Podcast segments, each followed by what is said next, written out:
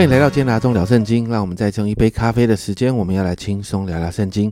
今天我们来读启示录第十七章，在经过十五章、十六章提到最后最大也是最全面的七晚之灾之后，从十七到二十章，我们就会看到撒旦完全的落败，全能的神完全的得胜。所以从这一章开始，使徒约翰专注在未来的末日，而不专注在罪恶上面。而是因为他看见罪恶的结局是全然的倾覆，恶人会完全的溃败，然后神大获全胜哦。十七章开始呢，其实谈到了，其实十七、十八章甚甚至到十九章的前面呢，都谈到了一个大淫妇的刑罚哦。一到二节呢。这里说到拿着七碗的七位天使中呢，有一位前来对我说：“你到这里来，我将坐在众水上的大淫妇所受的刑罚指给你看。地上的君王和他行淫，住在地上的人喝醉了他淫乱的酒。这个大淫妇就是其实后就是后面提到的大巴比伦哦。那其实原文所用的字不是淫妇，而是更难听的是妓女啊。”代表的是心里没有神，甚至抵挡神的一群人，或者是一个权势，甚至在呃这一章的后面说到是一个城市。那说到的这个城市，这个权势，它是坐落在众水之上，可能暗指的是这个权势的这个团体呢，它可能坐落在一个河海交接的地方啊，甚至是一个呃有发达航海商业的地方。那旧约的巴比伦就是一个这样的城市哦。而在与许多城市的商业跟文化的互动跟交流当中呢，约翰把这样的行为称作是行淫啊，因为呢，这些人狼狈为奸，一起来敌对神。在三到五节，约翰形容他所看见的这个女人的模样啊。这里说到，我被圣灵感动，天使带我到旷野去，我就看到一个女人骑在朱红色的兽上，那兽有十呃七头十角，遍体有亵渎的名号。那女人身穿紫色和朱红色的衣服，用金子、宝石、珍珠为装饰，手拿金杯，杯中盛满了可憎之物，就是她淫乱的污秽。在她额上有名写着说：“奥秘在大巴比伦，做啊做世上的淫妇和一切可憎之物的母。”这是约翰的形容啊。这个女人骑在一个朱红色的兽上，这个兽也就是十三章所提到的那个兽。那这个女人是穿着朱红色跟啊，紫色的衣服哦，其实这两个材料，这个两个颜色都是当时非常贵重的衣服才会有的。然后你看到他穿金戴银，拿着金杯。那通常呢，在在当时呢，用金杯喝东西，这个杯的里面通常装的是可口的饮品。但这里说呢，这个杯中盛满了可憎之物，就是他污淫乱的污秽。那可憎之物这几个字呢？本来就是原来的意思，就是包含一切可所有很很可讨厌、很厌烦的东西。那在旧约圣经每次提到可憎之物的时候，都是特别指的是拜偶像的罪，而这正是此这个这个经文的意思哦。这个金杯不过是来诱惑人的，使他们在这个金光闪耀的当中，哈，跟这个淫妇同流合污啊。这是这个淫妇勾引这一群人远离神的方式。那这些这些人呢，在这个财财富当中的时候，他的道德啦，他的宗教的信仰全都沦亡哦。然后第五节提到，这个妓女的头上写着“奥秘在大巴比伦，做世上的淫妇和一切可憎之物的母”。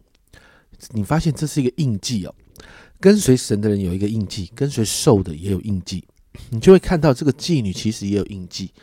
然后呢，这个在额头上写的话呢，代表这个妓女不只是妓女啊，而且她还是生养不息、散布罪恶的，甚至呢，散布那一些让人离开神去拜拜、去拜偶像的这个信息哦。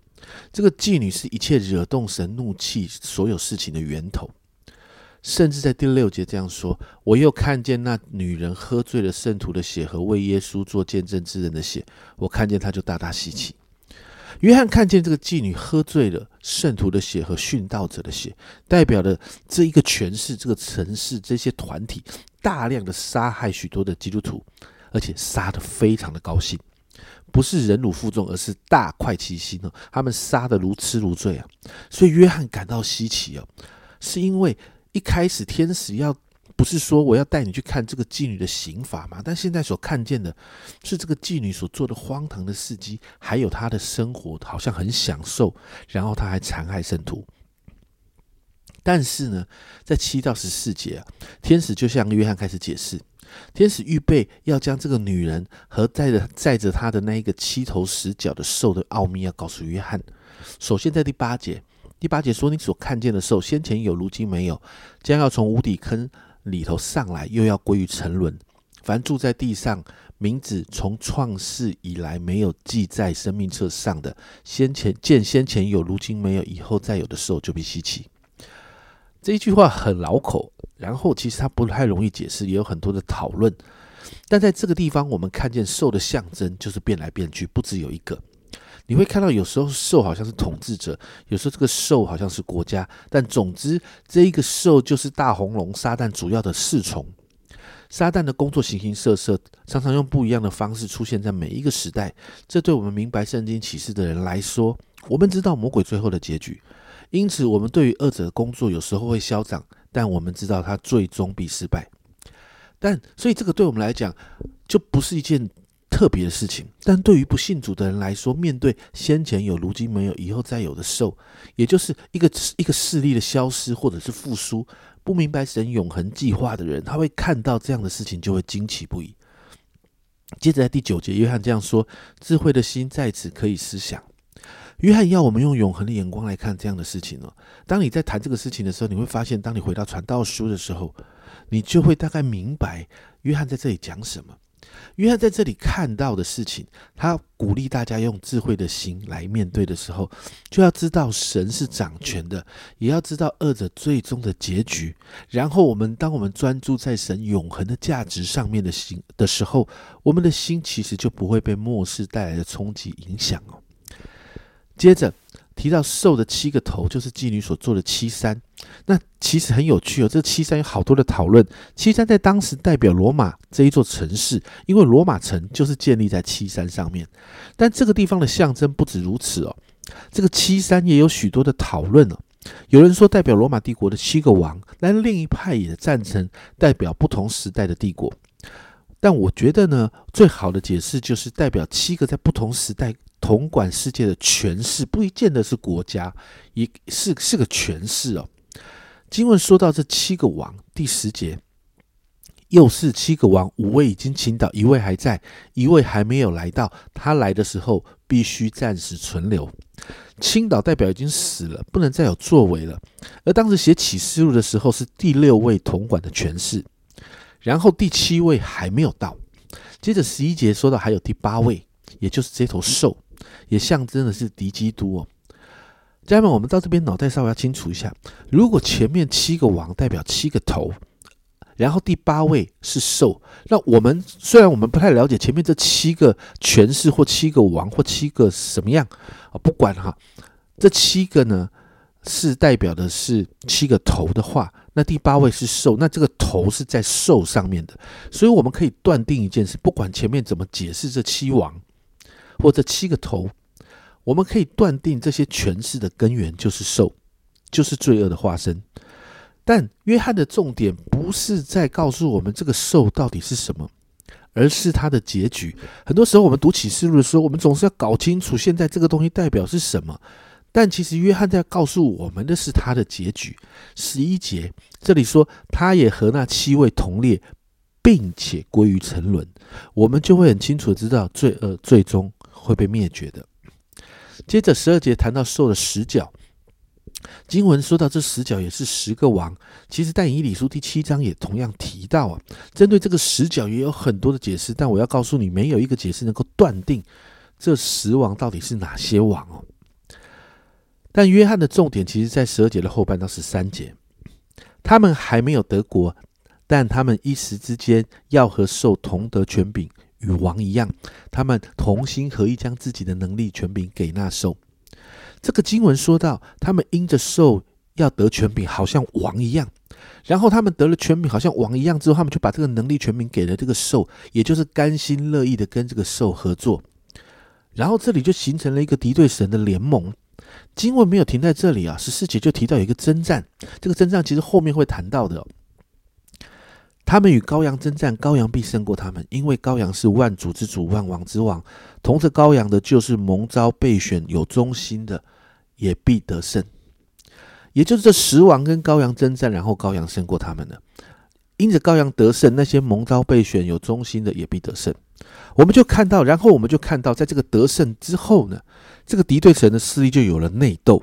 十五到十六节，天使又对我说：“你所看见那淫妇所做的众，呃，淫妇做的众水，就是多民、多人、多国、多方。你必你所必你所看见那十十角与兽，必恨这淫妇，使他冷若赤身，也要吃他的肉，用火将他烧尽。”你就发现，其实在这个敌对城的联盟，他们他们彼此的势力的合作，其实是很脆弱的。最后，你看到他们自相残杀这个妓女，被赶尽杀绝啊。二十七节，我们看到一个极为重要的话，我非常喜欢这句话。我们刚才其实讲了很多的东西，家人们，我不知道你有没有听懂啊？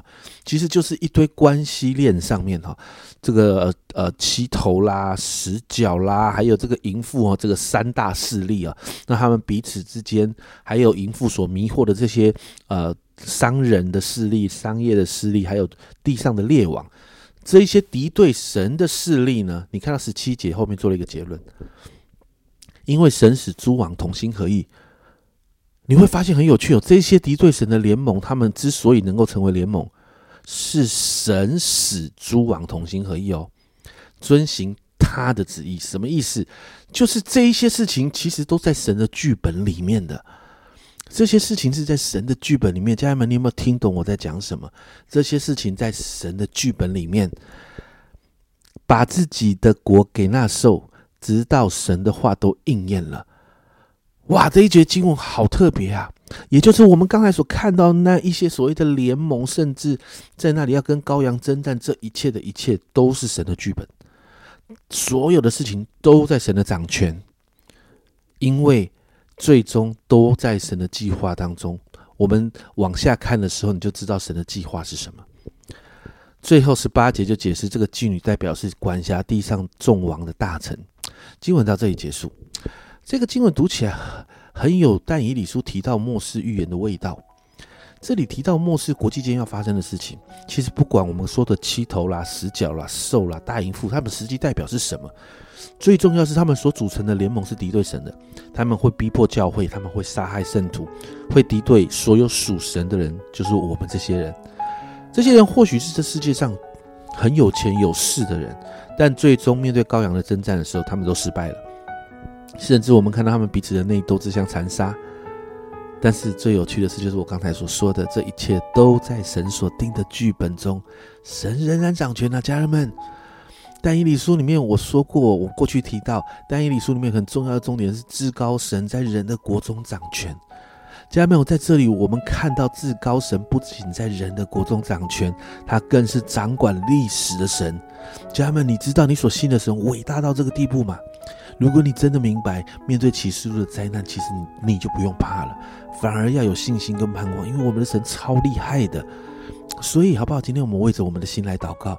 不知道为什么，我分享到这里，我越讲越兴奋，因为我们神超酷的，让我们真相信这位掌管历史万物的神。相信耶稣给我们的真平安是有凭有据的，因为都写在圣经里面，全都照着神的剧本走啊！我们一起来祷告，亲爱的主，你超酷的，主啊，所有一切都在你的掌管里，主啊，这世上所发生的一切，主啊，有时候我们真看不懂，主啊，主啊，我们在深陷其中，我们不知道要怎么发展，甚至我们也在那个苦难里面，主，我们面对环境带来的难处，我们也在这个冲击，主啊，但是让我们。往上看，看见主你掌权，主啊，这一切都在你的剧本里头。主啊，你是那个导演。主啊，主啊，这一切，主啊，你仍然都在掌握当中。主啊，当我们明白这一点，主我们的心就安了，主我们的心就有平安，主我们就有盼望，我们就知道神，我们可以继续往前走，因为爱我们的神掌管这一切。所以说我谢谢你把那个平安放在我们里面，因为这个平安是有凭有据的。谢谢主，祷告奉耶稣的名。阿门，家人们，这世界照着神的剧本走，再怎么混乱，都在神的掌管当中。家人们，这就是我们所相信的神。你有没有觉得你的神很酷呢？这是阿忠聊圣经今天的分享。阿忠聊圣经，我们明天见。